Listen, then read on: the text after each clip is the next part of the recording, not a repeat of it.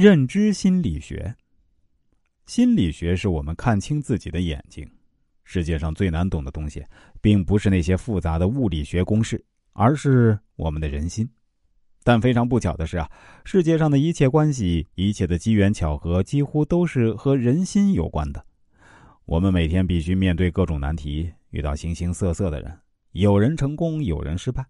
在各种各样的环境里，我们又看到各种形态的自己。了解自己，洞悉自己的内心，心理学将会是一个非常好的帮手。今天我就先来给大家介绍一下什么是巴纳姆效应。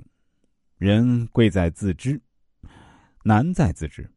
所谓巴纳姆效应，就是指人啊很容易受到外界信息的暗示，出现自我知觉的偏差，认为一种笼统的一般性的人格描述啊是自己的真实写照。这个效应啊。是以一位广受欢迎的著名魔术师肖曼·巴纳姆的名字来命名的。肖曼·巴纳姆曾经在评价自己的表演时说：“他的节目之所以受欢迎，是因为节目中包含了每个人都喜欢的成分，所以每一分钟都有人上当受骗。”曾经有位心理学家为了证实巴纳姆效应对大众的影响，精心设计了一个著名的实验。他给一群人做完人格特征检测后，拿出两份结果，让参加者呢判断哪一份是自己的结果。其中一份是参加者自己真实的结果，另外一份呢则是多数人的平均结果。令心理学家感到惊讶的是啊，绝大多数的参加者都异口同声的回答说，第二份结果更为精确的描述了自己的人格特征。根据这个效应，我们可以看到这样的现实。人们平常总认为自己很了解真实的自己，而且也相信自己能够对自己的处境进行正确的判断，但事实并非如此。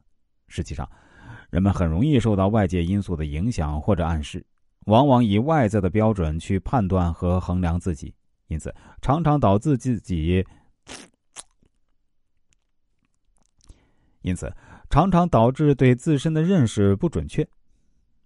爱因斯坦以前并不是一个认真学习和热衷钻研的人，直到十六岁那年，听了父亲讲的一个故事，他的人生才得到了巨大的改变。父亲对爱因斯坦说：“昨天我和咱们的邻居杰克大叔去清扫南边的一个大烟囱，那烟囱只有踩着里面的钢筋踏梯才能上去。你杰克大叔在前面，我在后面，我们抓着扶手，一阶一阶，终于爬上去。”下来时，你杰克大叔依旧走在前面，我还是跟在后面。